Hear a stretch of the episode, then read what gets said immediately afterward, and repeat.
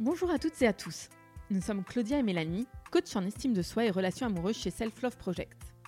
Nous aidons chacun et chacune à reprendre le pouvoir sur sa vie amoureuse en apprenant à s'aimer plus pour s'aimer mieux et se laisser aimer. Si vous êtes à la recherche de partage, de conseils et d'astuces pour vivre une vie amoureuse plus douce et plus épanouissante, vous êtes au bon endroit. Sur ce podcast, nous échangeons chaque semaine à deux sur un sujet lié à l'amour, la relation amoureuse ou l'estime de soi. Ou à plusieurs avec nos invités qui viennent nous partager leur expérience et leur apprentissage sur ces sujets. On est parti pour l'épisode du jour. Bonne écoute. Aujourd'hui, nous accueillons Alexandre Dana, 33 ans, fondateur de Live Mentor, une société aidant les entrepreneurs à donner vie à leurs projets.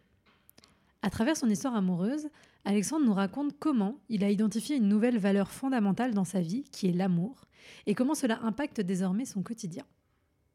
Nous sommes particulièrement heureuses qu'Alexandre débute cette nouvelle saison à nos côtés, car nous lançons actuellement une nouvelle version de notre accompagnement rencontre destinée aux hommes célibataires. Car nous sommes persuadés, encore plus après cette discussion avec Alexandre, que les hommes ont également besoin de faire le point sur leur histoire, leurs valeurs, et de bâtir leur boussole amoureuse afin de rencontrer la personne avec qui construire une belle relation. Bonne écoute Bonjour Claudia. Bonjour Mélanie. Bonjour Alexandre. Bonjour. On est ravis de te retrouver pour euh, ce nouvel enregistrement en live euh, qui n'était pas arrivé depuis longtemps. Et donc du coup aujourd'hui on accueille Alexandre Dana qui est le fondateur de Live Mentor et qui va venir nous parler un petit peu de sa vie amoureuse et de sa vision de l'amour. On te fait Très changer de nouveau pour moi. On sent que tu es très à l'aise. très très nouveau. Là, je sens que le démarrage va être beaucoup plus dur que mes podcasts classiques. C'est bien, on a trouvé une zone où tu étais moins confortable. Mais euh, non, je suis ravi d'être là. Je suis, je suis super content d'être là. Et, et effectivement, bah, on va voir où ça nous mène. Mais euh, moi, après euh, 10 ans euh, d'entrepreneuriat, je me rends compte de plus en plus que les, il n'y a rien qui compte euh, plus que les relations que j'ai avec les gens autour de moi, que ce soit les, gens de mon équipe, mes amis, euh, mes relations amoureuses. Et et l'amour a pris une place de plus en plus importante dans ma vie. Et j'ai aussi compris comment l'insérer dans mon travail. Donc voilà, grande première. Et on va voir où ça, où ça nous mène. hein. Du coup, on va commencer un peu par notre première question qui est un peu notre tradition. C'est est-ce que tu pourrais nous raconter ton premier je t'aime ou ton premier baiser? Alors, le premier baiser, euh, on va faire une dédicace à Marie Bobulesco, si tu nous écoutes. Alors, quel âge j'avais? Je sais plus, j'étais devant la piscine. C'était devant la piscine, Saint-Germain, dans le 6e arrondissement à Paris. Et je devais être en 6e. J'étais en 6e, oui. Je crois que c'est ça. J'étais en 6e pour mon premier baiser. Et je sais pas comment on avait fait un, un date à la piscine. Je sais pas comment ça s'était créé, cette, cette affaire. Mais au final, on s'était retrouvés devant la piscine, on s'était embrassés. Et de mon souvenir, il s'est rien passé ensuite. Et j'étais très triste. Ah. Au sens où on ne s'est pas, on s'est pas réembrassé le lendemain, ni le lendemain, Ni plus jamais. ni, ni plus jamais, je crois. Ah mince. Si tu nous écoutes, Marie, je n'ai aucune idée de ce que tu es devenue. Tu es peut-être toujours à la piscine, Elle attend peut-être devant championne de natation. Et du coup, après ta construction amoureuse, elle s'est passée un peu comment? J'espère qu'elle s'est mieux passée. Euh, moi, ma construction amoureuse, elle a été structurée autour d'histoires assez longues. Euh, ma première euh, grande histoire a duré de 16 à 24 ans. C'était une, une relation de 8 ans. Et, hum, et peut-être que je me suis dirigé vers des histoires assez longues parce que j'ai grandi dans un contexte familial un peu particulier. Mes parents sont séparés quand j'avais 7 ans, mais ont décidé de rester habités à un étage l'un en dessous de l'autre. Donc, ma maman habitait dans le même appartement que moi et mon frère, et mon père avait son cabinet de psy en dessous. Donc au début, mon père travaillait simplement à un étage en dessous. Et il vivait avec sa nouvelle compagne, avec qui euh, ils ont eu euh, mon demi-frère Benjamin. Sauf que mon père s'est aussi séparé de ma belle-mère, et donc est retourné vivre non pas avec nous, mais dans une cave qu'il a construite d'ailleurs lui-même à côté de son cabinet de psy. Donc à un étage en dessous, toujours, de notre appartement. Alors mes parents, ils ils s'engueulaient beaucoup, ils s'engueulent toujours beaucoup, mais en fait j'ai compris avec le temps qu'il y avait une forme d'amour entre eux, Euh, très particulier, très unique, très drôles parfois, très dramatiques souvent. et bon, en tout cas, mais, très complexe. C'est-à-dire que moi, mon quotidien pendant mes années adolescentes, c'était de faire le messager, c'est-à-dire de, descendre en bas, à l'étage du dessous, voir mon père quand il était entre deux patients dans le cabinet de psy, et lui faire passer un message à part de ma mère. Et puis ensuite, il fallait faire le chemin inverse. Et mon père me disait, dis à ta mère euh, pour les vacances, pour euh, l'inscription à l'école, ou, quoi que ce soit, quoi que ce soit. Bon. Et il y avait aussi souvent les mensonges. Mmh. Souvent, dis ça, mais la vérité, c'est ça. Ou, mais dans les deux sens. Hein s'ils nous écoutent, euh, à part égale. Hein. Et je pense que j'ai cherché assez tôt à avoir des relations plus simples que euh, ce que j'ai vu enfant, à savoir beaucoup de, beaucoup de complexité. Voilà. Et donc j'ai eu cette première histoire qui a duré très longtemps, de 16 à 24 ans. Euh, et mes, copains, je me rappelle, comptaient la relation au nombre de Coupe du Monde de foot. Il disait, tu as fait une Coupe du Monde de foot, deux Coupes du Monde de foot. C'était des bons repères.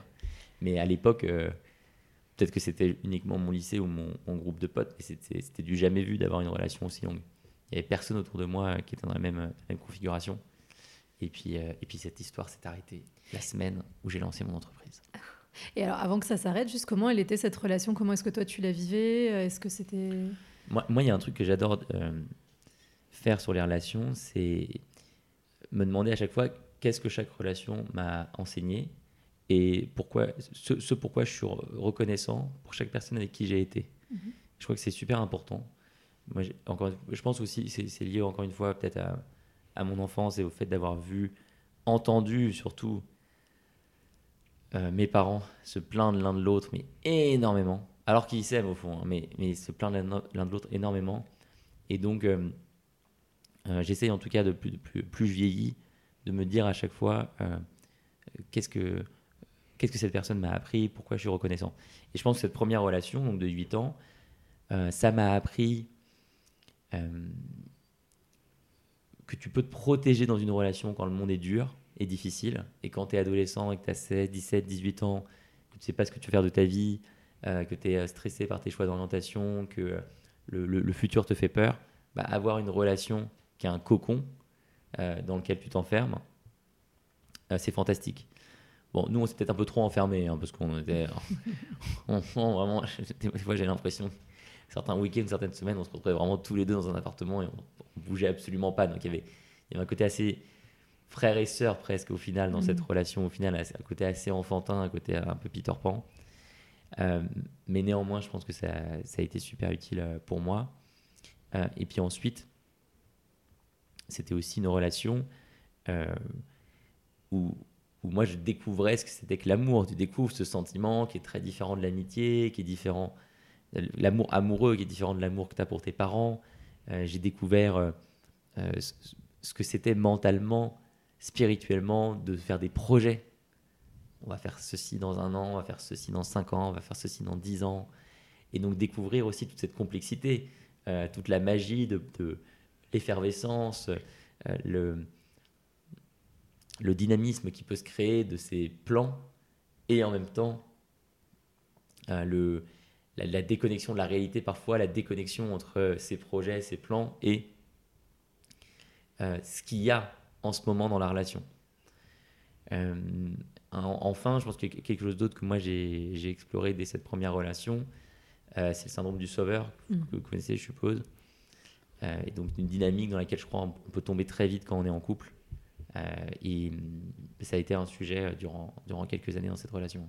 Bah surtout que je pense que dans les premières relations qu'on expérimente, comme on reproduit souvent des schémas qu'on a vus et que c'est un schéma qu'on voit beaucoup, et ben en fait j'ai l'impression que la première relation des fois nous sert un peu à ça, à se dire bah, comme on découvre et que c'est le et qu'on questionne moins le modèle au début, et ben des fois on tombe assez facilement assez facilement là-dedans. J'ai aussi eu une relation de 10 ans et il y avait un peu, alors moi, ça a été peut-être plus euh, infirmière et prise en main, mais euh, c'est dans ces moments-là où, où on, prend conscience aussi de ce qu'on ne veut pas dans mm. les relations suivantes. Et, euh, et qu'est-ce qui a fait que vous vous êtes séparés c'est Ah bah c'est elle, c'est pas moi. non, non, je me, je me suis fait plaquer quoi, pour, parler, pour dire les choses, franchement. Je me suis fait plaquer la semaine où j'ai créé mon entreprise. Ok, et enfin, c'était lié au projet professionnel ou en partie, je, oui, en partie, je pense que ça a été une souffrance pour elle. Euh, la passion qui est devenue une obsession euh, que j'ai développée pour cette entreprise. Je pense qu'elle a, elle a eu le sentiment que mon esprit était tourné mm. uniquement vers ça. Et je pense que moi aussi, à, l'époque, euh, je pense que je m'enfermais dans un raisonnement qui était ma relation, c'est quelque chose de stable, c'est solide, c'est un pilier, euh, et tant mieux. Et par contre, toute mon énergie, il faut que je la mette sur mon projet, ça c'est super instable. Et c'est vrai que le projet était super instable et que je voyais vraiment pas comment gagner ma vie avec ce projet. Et je prenais un risque énorme par rapport à toutes les personnes autour de moi qui allaient sur des choix beaucoup plus stables. Euh, moi, j'ai jamais travaillé de ma vie, j'ai toujours, toujours, créé des entreprises, donc euh, j'avais pas de filet de sécurité, j'avais pas d'argent de côté, j'avais jamais travaillé, donc j'avais pas le chômage. Bref, en fait, j'avais une adrénaline et, et, euh, et, une très grande partie de ma charge mentale qui était tournée vers le projet et plus du tout vers la, relation. Mm. Donc que j'ai dû sûrement délaisser.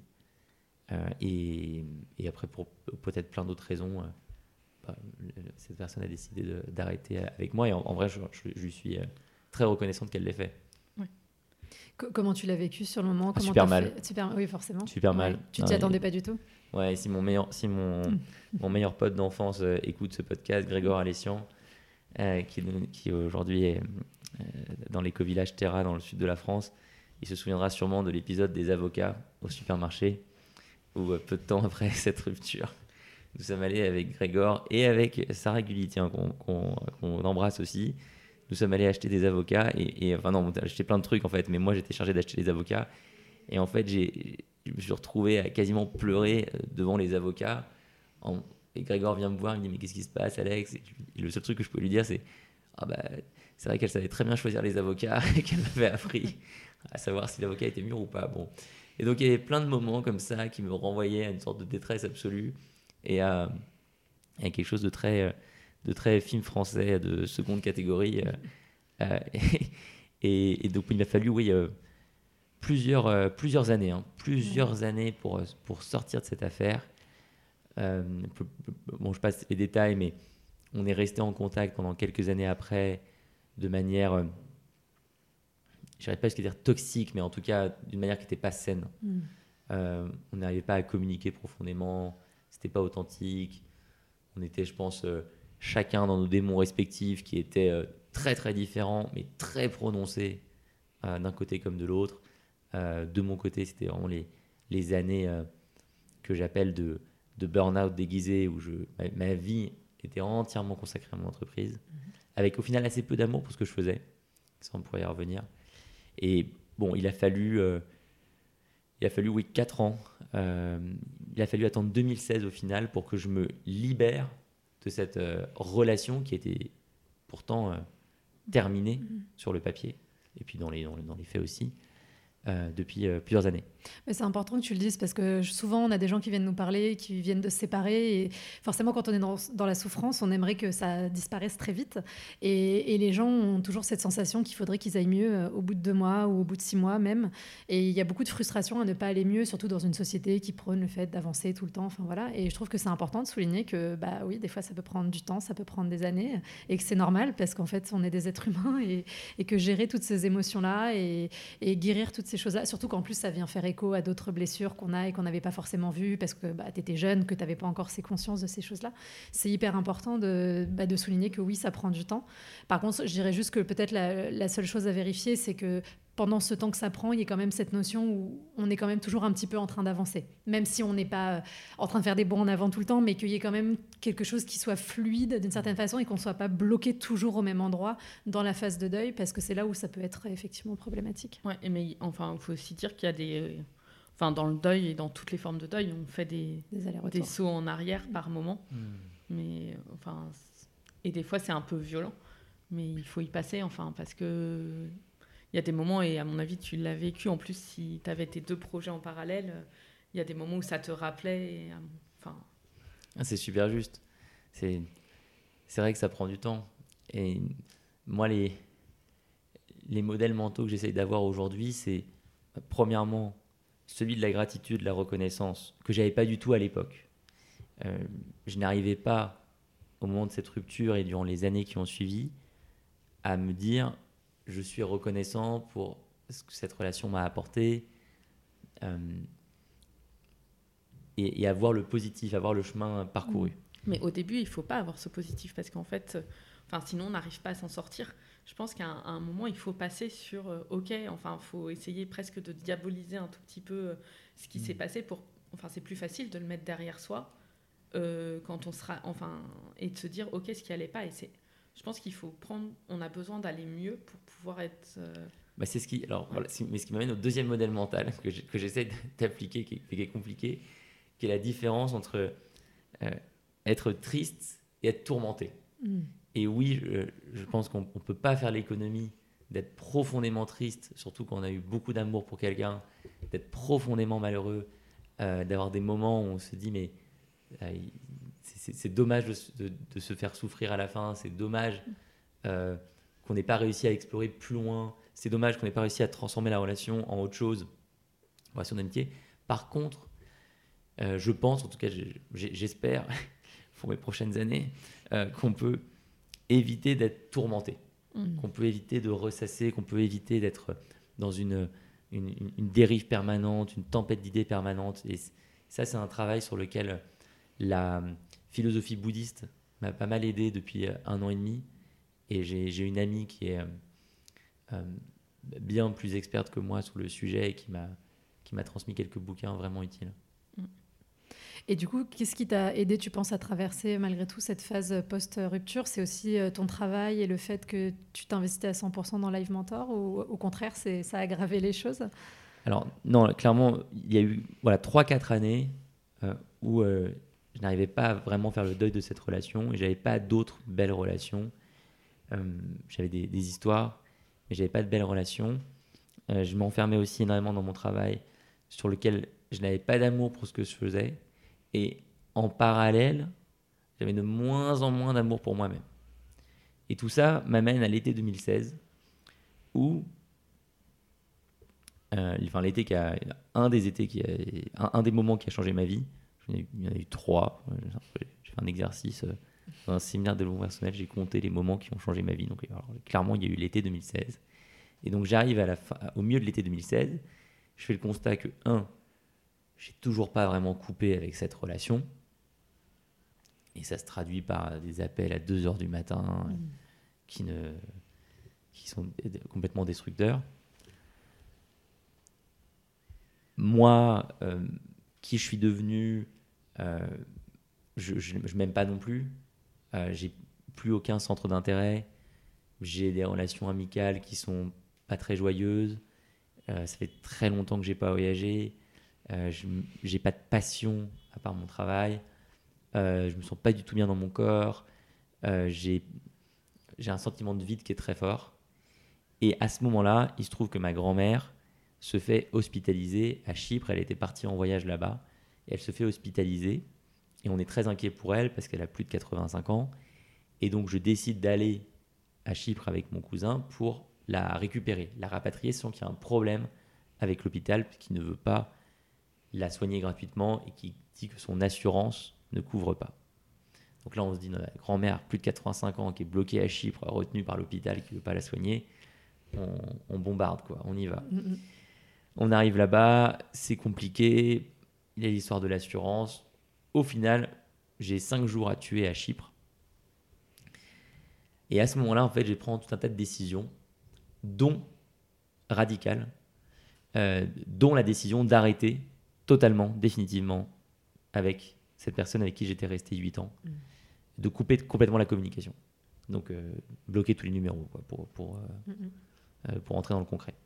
Mais en plus de ça, je décide de changer l'activité de mon entreprise du tout au tout. Et donc, je communique à toute l'équipe et je leur dis on touche plus, enfin, moi, je touche plus à l'activité historique. Et pour faire le, point avec ce que tu disais, je leur demande de ne plus m'envoyer aucune information sur cette activité sur laquelle j'avais travaillé pourtant pendant 5 ans, quasiment tous les jours en fait. Je vais dire quasiment tous les jours, mais en fait tous les jours. Euh, je leur demande que cette activité, elle soit invisible à mes yeux. Et je mets tout ce que j'ai sur la nouvelle activité qui, en fait, va me donner beaucoup d'amour. En complément, je quitte mon groupe d'amis historique de 15 ans, il y en avait 5, je, disparais de ce groupe quasiment du jour au lendemain. Euh, parce que je, je fais le constat que l'équilibre du groupe n'existe plus et qu'on ne s'apporte plus mutuellement. Je m'inscris, toujours dans la même semaine, à toute une série de cours, de stages, ce qui est complètement nouveau pour moi à l'époque. Donc je découvre le yoga, je découvre la danse, je découvre le chant.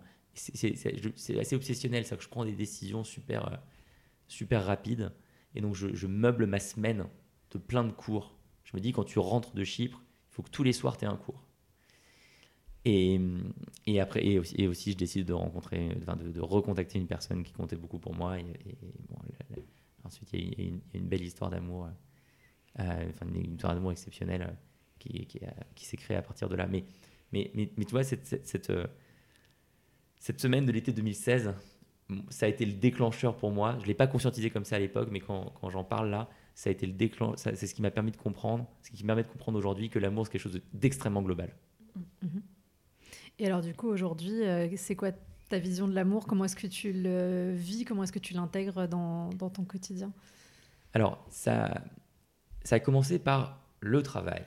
Donc, j'ai changé mon activité euh, pour faire ce que fait Live Mentor aujourd'hui et pour euh, profondément devenir formateur, coach, mentor, quel que soit le nom qu'on met là-dessus. Donc, moi, mon quotidien depuis des années, maintenant, c'est soit de créer des formations, soit d'accompagner individuellement des personnes dans leurs projets euh, d'entre- d'entreprise, soit d'accompagner des groupes. Et, et à ce moment-là, j'ai réalisé qu'en étant dans cette activité, je m'épanouissais énormément. Euh, je, pouvais donner de l'amour aux gens que j'accompagne. Je pouvais aussi en récupérer. Je pouvais aussi recevoir bah, des remerciements euh, et, voir des projets qui, évoluent. Et ça, ça a été euh, vraiment un déclencheur exceptionnel pour moi. Et aujourd'hui, je sais que je continuerai d'enseigner tout au long de ma vie. Ça, c'est une certitude absolue. Et donc, j'ai une, boîte euh, euh, qui euh, n'a pas marché pendant très très très longtemps. hein. Et bon, ouais, mon entreprise a été créée en 2011. On est en 2021. Durant les cinq premières années, on a réalisé 50 000 euros de chiffre d'affaires en cumulé. Donc, tu vois, c'est pas une entreprise qui, qui me permettait de me payer. Mais aujourd'hui, elle fonctionne. Il y a 100 employés. Mais je continue d'enseigner, de former et de coacher. Parce que je sais que dans mon équilibre personnel, c'est essentiel. Et je fais, le cons- je, je fais le bilan que si, dans ce qui occupe les deux tiers de mes journées, je n'ai pas d'amour, je peux pas en avoir pour le tiers restant. Donc ça a commencé par ça. Ensuite, ensuite, il m'a fallu pas mal de temps pour euh, laisser de la place à l'amour dans mes relations professionnelles. Parce qu'il y a l'amour pour ce qu'on fait, et ensuite il y a l'amour pour les gens avec qui on passe le plus de temps. Or, c'est nos collègues, associés, collègues, euh, membres de l'équipe, etc. Et là-dessus, euh, il y a une anecdote assez marrante ou, pas, mais ce, week-end, j'ai euh, le mariage de Kylian, qui est donc un, de, un ancien membre de mon équipe. Le podcast ne va pas être diffusé avant le mariage, donc ça ne va pas euh, spoiler mon, discours. Mais j'ai prévu de faire un discours autour d'un moment qui s'est passé deux mois après l'arrivée de Kylian dans l'équipe. Deux mois après l'arrivée de Kylian dans l'équipe, on fait une réunion. On était en 2018. Et à l'époque, j'étais encore extrêmement stressé. J'aimais ce que je faisais, donc j'aimais euh, former, etc. Mais dès que je travaillais sur d'autres sujets avec d'autres personnes de l'équipe, j'étais ultra stressé. Et donc Kylian, qui vient de débarquer dans l'équipe, me présente quelque chose sur lequel il a travaillé. Et là, moi, je lui fais un retour euh, lapidaire. Quoi. Je dis, non, c'est- n'importe quoi. Et là, Kylian me regarde et me dit, tu sais, Alex, quand tu me dis ça, je me sens complètement nul. Et là, ça m'a fait mais un choc électrique, déflagration. Je me suis dit, putain, mais t'es complètement con. Genre, t'as- rien compris en fait. Et Kylian, qu'on surnomme l'homme le plus gentil du monde, euh, qui est- putain, c'est- il, il aura aussi droit à ça pour son, pour son mariage. Alors, que vous l'invitiez, il est en couple, il va se marier là, avec quelqu'un, je crois qu'ils sont en couple depuis près de 15 ans. Bon, bah, Kylian, on te lance une invitation à travers ce podcast. C'est sa première histoire. Mais c'est vrai qu'à ce moment, quand il m'a fait ce feedback, j'ai vu un mec mais plein d'amour et j'ai vu que mon comportement, où je lui en donnais aucun, ne marchait pas. Et lui, plus d'autres personnes de l'équipe, notamment quelqu'un qui s'appelle Valentin, euh, m'ont énormément aidé à passer ce cap. Kylian, via cette discussion, via le fait qu'on devienne amis, via le fait qu'on ait des discussions très personnelles, Valentin, pareil, on le salue, Valentin Decker. Donc Kylian Talin, Valentin Decker. Valentin Decker, un jour, il m'envoie un message. Il me dit Tu dois lire Startix. Startix, c'est sur un coach exceptionnel de NBA qui s'appelle Phil Jackson, qui a écrit un bouquin qui s'appelle Eleven Rings. Donc Phil Jackson, c'était le coach de Michael Jordan, des Chicago Bulls, et des Lakers avec Kobe Bryant, Shaquille O'Neal. Donc tout ça, c'est les plus grosses équipes de l'histoire de la NBA, et surtout, c'est les plus gros égaux de la planète. Et dans ce bouquin, en fait, il raconte ses méthodes de management, et il raconte notamment comment il a partagé la philosophie bouddhiste aux joueurs, en leur faisant par exemple des séances où il éteint les lumières dans les vestiaires, il allume des bougies, fait de la méditation pour tout le monde. Donc t'imagines le public, hein, du mec, euh, ça fait genre 15 ans qu'il s'entraîne tous les jours, il n'y a qu'un seul truc qui compte, c'est le nombre de points qu'ils font par match. Ambiance quand même assez associée à la culture rap, la culture hip-hop, un peu macho. Et en fait, il a réussi à avoir une, une, communication euh, bienveillante avec ses joueurs et alors expliquer comment se donner de l'amour entre eux. Et notamment après chaque match, il réunissait tous les joueurs dans un restaurant en leur disant d'amener les familles. Et ça, par exemple, quand Valentin m'a envoyé ce message-là, il m'a dit lis l'article, tu dois faire des soirées live mentor, des soirées d'équipe. Je lui ai dit mais il a complètement raison, il a complètement raison, il faut qu'on fasse des soirées. Mais pour moi, à l'époque, je me, je me rappelle encore dire euh, autour de moi ouais, euh, je suis pas à l'aise avec l'équipe. Euh, moi, je préfère passer du temps avec les élèves, avec nos apprenants, avec les personnes de formation, avec les gens de l'équipe. Et en fait, ils m'ont aidé à passer complètement ce blocage. Et toi, là, on revient de 4 jours de séminaire d'entreprise. Euh, et euh, je me suis jamais aussi senti, à l'aise avec mon équipe, euh, au point où on peut aller danser en boîte de nuit quasiment torse nu jusqu'à 5 heures du mat. Hmm.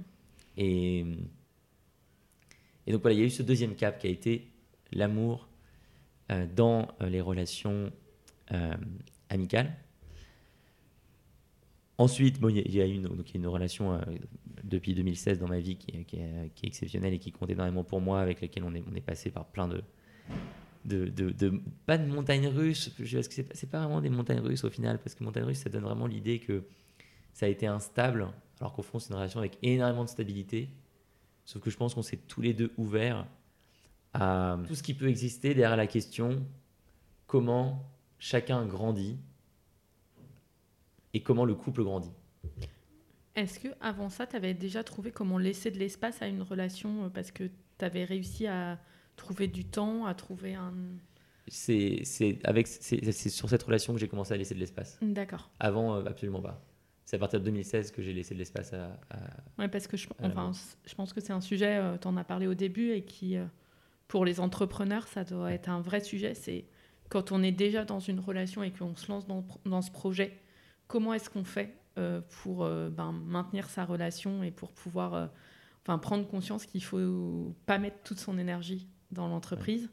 Et c'est ben, quand on est célibataire, comment et qu'on est dans ce projet-là et que on vit pour notre entreprise, comment on arrive à prendre du recul mm. pour laisser de l'espace et, pouvoir s'ouvrir à quelqu'un. Bah, sur cette relation, ce que, je me rappelle très bien de ce que je faisais au, au tout début.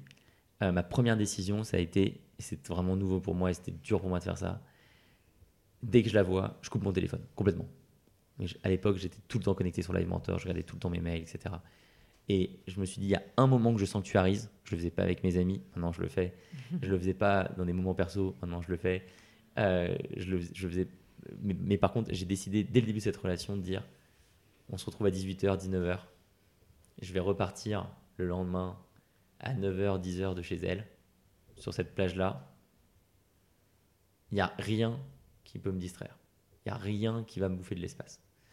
Donc sanctuariser. Je pense que c'est la, moi c'est la première étape par laquelle je suis passé. Ouais, moi je suis, enfin, je suis hyper d'accord. Je pense qu'il faut, euh, qu'il faut se dire parce qu'en fait, on peut tellement se laisser polluer par une mauvaise nouvelle ou une notification ou un truc, et ça peut, après on peut ne peut jamais revenir dans le moment.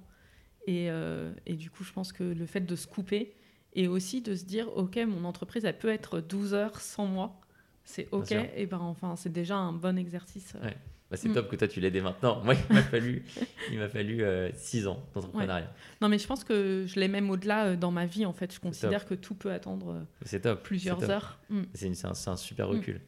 Et puis je pense que ce qui est important dans ce que tu dis aussi, c'est le côté je fais un choix conscient pour euh, mettre de l'énergie dans la relation. Et ça, c'est hyper important parce que c'est quelque chose qui doit perdurer sur la longueur de la relation, justement, d'être en conscience. Pas juste de se dire, ah bah la personne est là, euh, bon, je passe un moment avec, euh, comme ça, mais sans trop y penser. C'est je choisis consciemment de donner du temps qualitatif à cette personne parce que je veux investir dans cette relation pour qu'elle fonctionne.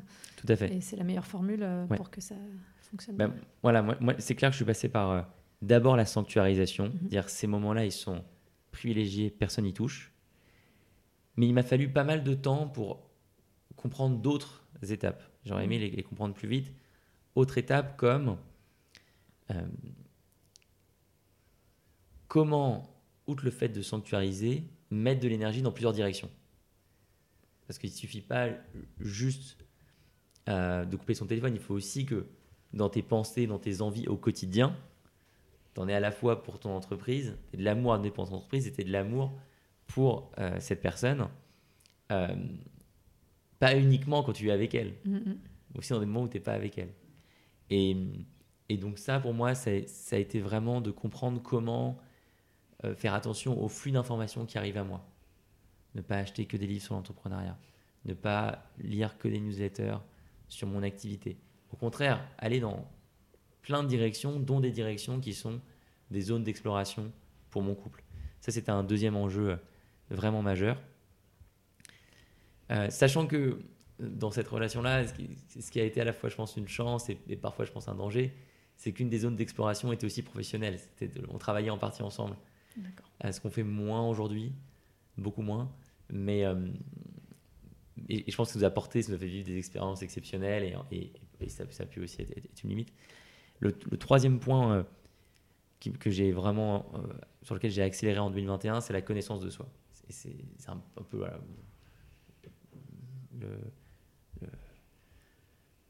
le, signe que je suis vraiment trentenaire, tu vois. J'atteins le moment où en fait j'ai compris le seul, le seul défi qui reste dans la vie, c'est de se connaître. Le seul, le seul, le seul défi digne d'être d'être vécu, c'est celui-là. C'est euh, comment tu te connais toi-même. Et par exemple, j'ai découvert le, le, test Process Communication que je trouve absolument exceptionnel. Donc, un test inventé par la NASA un test de personnalité qui m'a permis de comprendre que j'avais un profil promoteur rebelle et m'a permis de comprendre plein de choses sur alors, mon travail, mais aussi ma relation amoureuse, euh, mais aussi euh, euh, ce qui, m'intéresse dans la vie, mes centres d'intérêt. Et, et, à partir de là, bah, j'espère dans les prochaines années être meilleur pour donner de l'amour et pour en recevoir parce que je me connais moi-même beaucoup mieux. Enfin, j'espère, mais me connaître. Du coup, euh, ce serait quoi? Alors, tu parlais de grandir ensemble. Effectivement, je pense que c'est hyper important euh, de voir la relation comme quelque chose qui n'est pas figé. Et je pense qu'aujourd'hui, la difficulté de beaucoup de personnes euh, qu'on accompagne, ou même des gens en général, c'est qu'ils ont l'impression que ce qui fait la relation, c'est à 95% la rencontre. Et puis 5%, c'est oh, bah, une fois qu'on est ensemble, on verra bien comment ça se passe. Alors que c'est plutôt l'inverse. C'est 5% la rencontre et 95% le taf que tu vas mettre derrière. et ce serait quoi, tu penses pour toi, peut-être les défis alors, dans cette relation ou dans une autre, ou enfin, d'un point de vue euh, relationnel amoureux, les choses que tu as encore peut-être à, dépasser? Alors moi justement, c'est pour ça que j'adore Processcom. J'adore Processcom. Je peux faire 5 minutes dessus? Vas-y. Ok. Alors, on l'a pas encore fait, tu nous le teases depuis des mois. Ah oui, c'est exceptionnel. Alors Process Communication pour tous ceux et celles qui nous écoutent, donc test de personnalité créé par la NASA suite au crash d'une navette euh, dans les années 60 quand ils font la cause racine de ce crash, quand ils essaient de comprendre pourquoi la, fusée a craché, c'est pas que les ingénieurs étaient pas bons techniquement, c'est qu'ils se sont pas compris. Et donc ils se disent on va investir des millions pour comprendre la personnalité des gens. Ça donne le test process communication euh, qu'on peut découvrir via le film euh, Émotion de Pixar. Pour ceux qui veulent aller vraiment jusqu'au bout de la démarche, il y a un livre qui s'appelle Creativity.inc euh, par l'ancien ou l'ancienne directrice du studio Pixar qui explique justement comment ils ont utilisé les profils de personnalité, process communication pour faire ce film. Il y a donc six profils. Euh, les personnes analytiques, qui ont besoin que leur temps soit structuré et respecté, les personnes persévérantes qui ont beaucoup d'opinions et qui ont besoin que leurs opinions soient reconnues et écoutées, les personnes empathiques qui ont besoin d'avoir un soutien d'une tribu, d'une famille, qui, euh, ressentent vraiment les choses, les émotions comptent beaucoup pour les personnes empathiques, euh, qui, qui vont aussi euh, adorer le bien manger, le confort, la chaleur, etc. Euh, les personnes rêveurs ou rêveuses qui vont avoir beaucoup d'idées mais qui vont avoir du mal à les mettre en application. Les personnes promoteurs qui sont dans l'action, le challenge, l'excitation, euh, le défi, et les rebelles qui sont dans la réaction. Là où les promoteurs sont dans l'action, les rebelles sont dans la réaction et donc sont plus créatifs, sont plus joueurs, sont plus dans le, dans, le fait d'adorer passer d'un groupe à un autre. Et là où process communication est super intéressant pour moi dans une relation amoureuse, c'est qu'il t'explique que tu as un profil qui est ta base, qui se synthétise durant ton enfance, et tu as une phase. Et cette phase peut changer au fil du temps. Tu peux passer, suite à un événement marquant, tu décides de créer ton entreprise. Il y a le Covid, le confinement. Tu as un enfant. Tu passes d'une phase à l'autre. Et alors là, qu'est-ce qui se passe? Chaque phase a des besoins psychologiques dédiés. Or, tu changes de phase. Donc tes besoins psychologiques évoluent. Tu ne le communiques pas forcément à ton ou ta partenaire. Elle se comporte de la manière qu'elle connaît historiquement, qu'il connaît historiquement. Il, y a un don d'amour d'une certaine manière, mais peut-être que comme ta phase a changé, tes besoins psychologiques font que maintenant tu t'en fous. Je suis un peu extrême, mais en tout cas, ça ne te, touche plus autant. Et si en plus tu fais pas ce travail de connaissance de soi, bah tu n'es pas capable de l'exprimer. Ça t'a appris un peu à exprimer tes besoins, pour, enfin à, les comprendre pour pouvoir les exprimer?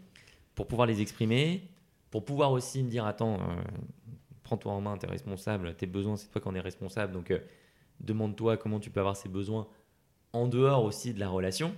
Alors ça oui, je... enfin, c'est super qu'on rebondisse parce que c'est un débat qu'on a souvent. Enfin, on est d'accord qu'il faut identifier ses besoins, mais quand vous recherchez un partenaire, eh ben, votre partenaire n'est pas responsable de combler tous vos besoins, c'est vous qui êtes responsable de vos besoins. Et en fait, le partenaire n'est pas la seule réponse à vos besoins. Vous pouvez vous appuyer sur des amis, vous pouvez vous appuyer sur euh, des associés, sur des collègues. Euh, voilà, créer votre écosystème qui peut répondre à votre besoin. Et euh, si vous êtes sportif et que vous avez besoin de faire du sport avec des gens, ben, ce n'est pas forcément à votre partenaire d'être sportif. Vous pouvez aussi vous créer un groupe de potes avec qui faire du sport et ne pas euh, donner ce besoin à la personne, par exemple. 300%. Mais, mais 1000% d'accord. 300 000% d'accord. Ça, tu vois, tout ce que tu viens de dire, les exemples que tu viens de donner, c'est complètement les réflexions que j'ai eues en tête en, 2021 et qui, qui, me sont venues de, de, ma propre vie amoureuse, mais aussi de d'observation sur des amis. Je trouve ça horrible quand dans un couple, tu en as un ou une qui dit Ah, mais euh, effectivement, euh, il veut pas faire de sport avec moi fait, tu n'es pas là pour changer l'autre. Tu es là pour comprendre ce qui compte pour toi, tes besoins psychologiques, en être responsable. Et puis ensuite, si vraiment cette relation ne va pas, tu l'arrêtes. Mais tu ne fais pas souffrir l'autre. Tu ne fais pas souffrir l'autre en essayant de le changer parce que tu vas le faire sentir nul et tu vas le faire souffrir pour rien. Donc ça, c'est un, vrai... Euh, c'est un vrai sujet, effectivement, de, de basculer la conversation d'une conversation de reproche à une conversation en fait déjà intérieure. Euh, connais-toi toi-même. Bien sûr.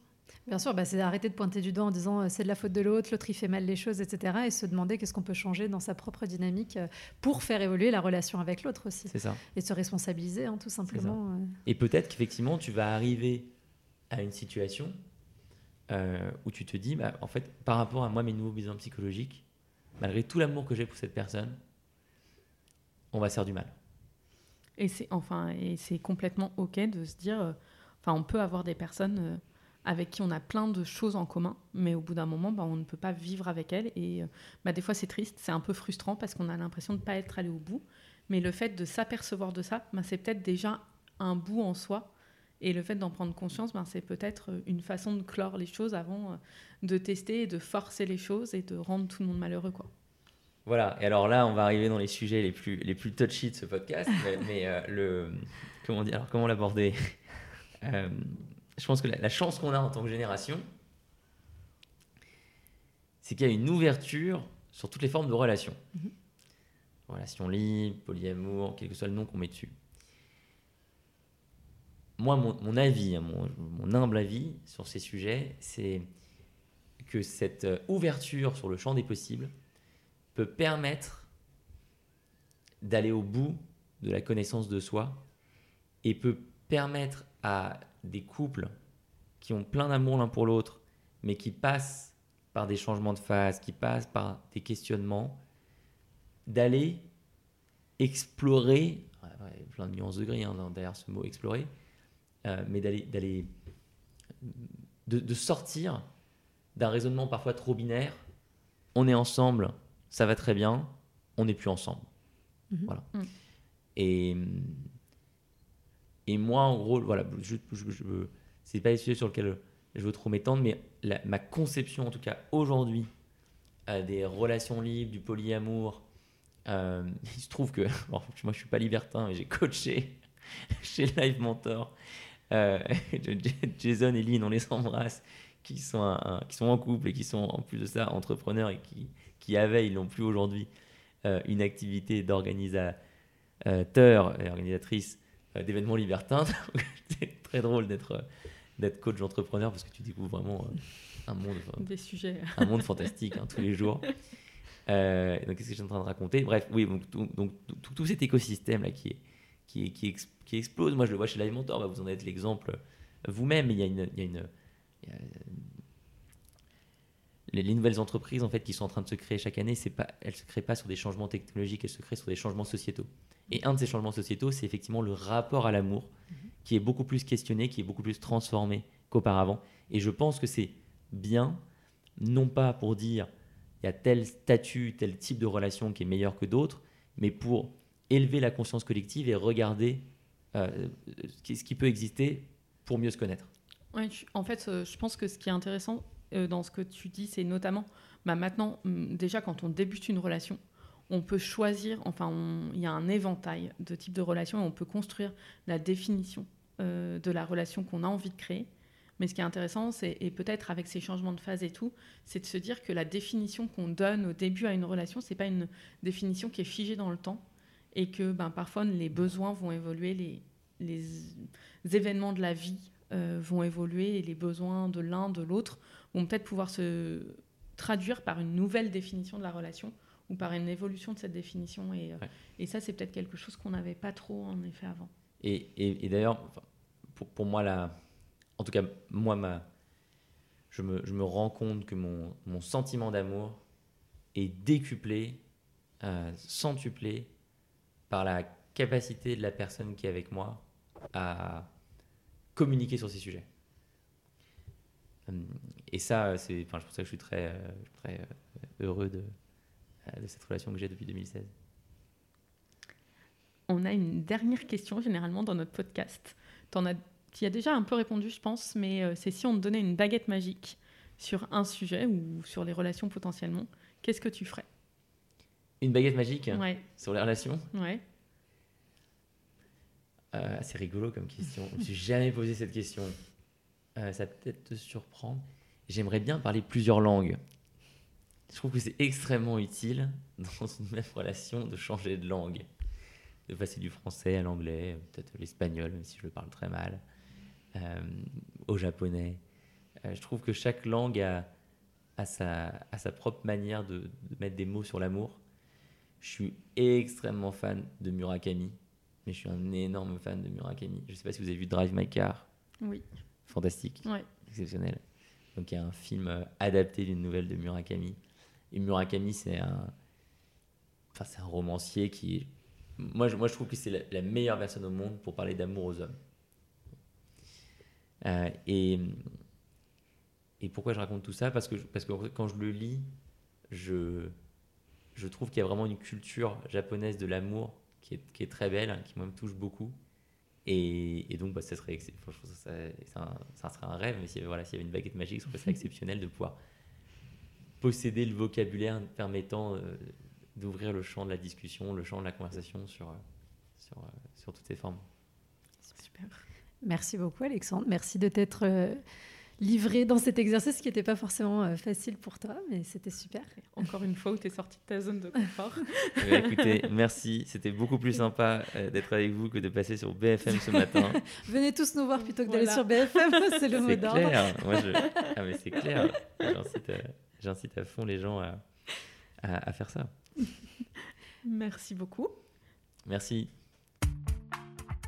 Si Si vous entendez ce message, c'est que vous avez écouté l'épisode jusqu'au bout. Et pour ça, on vous dit un grand merci. Si cela vous a plu, n'hésitez pas à nous laisser 5 étoiles sur votre application de podcast favorite. Et si les sujets développés dans ce podcast vous parlent, vous allez adorer le contenu de notre compte Instagram Self où on y développe en profondeur toutes ces questions, loin des discours classiques des love coach et autres coachs en séduction. Nous avons aussi développé un accompagnement collectif hyper puissant pour les personnes célibataires qui en ont marre de galérer dans leur vie amoureuse, mais qui ne savent pas comment faire les choses autrement. Nous les aidons à reprendre confiance en elles, à surmonter leurs blocages et à acquérir les bons outils pour avancer vers la vie amoureuse à laquelle elles aspirent. On vous donne rendez-vous sur self-love-project.com slash coaching pour avoir toutes les informations. À bientôt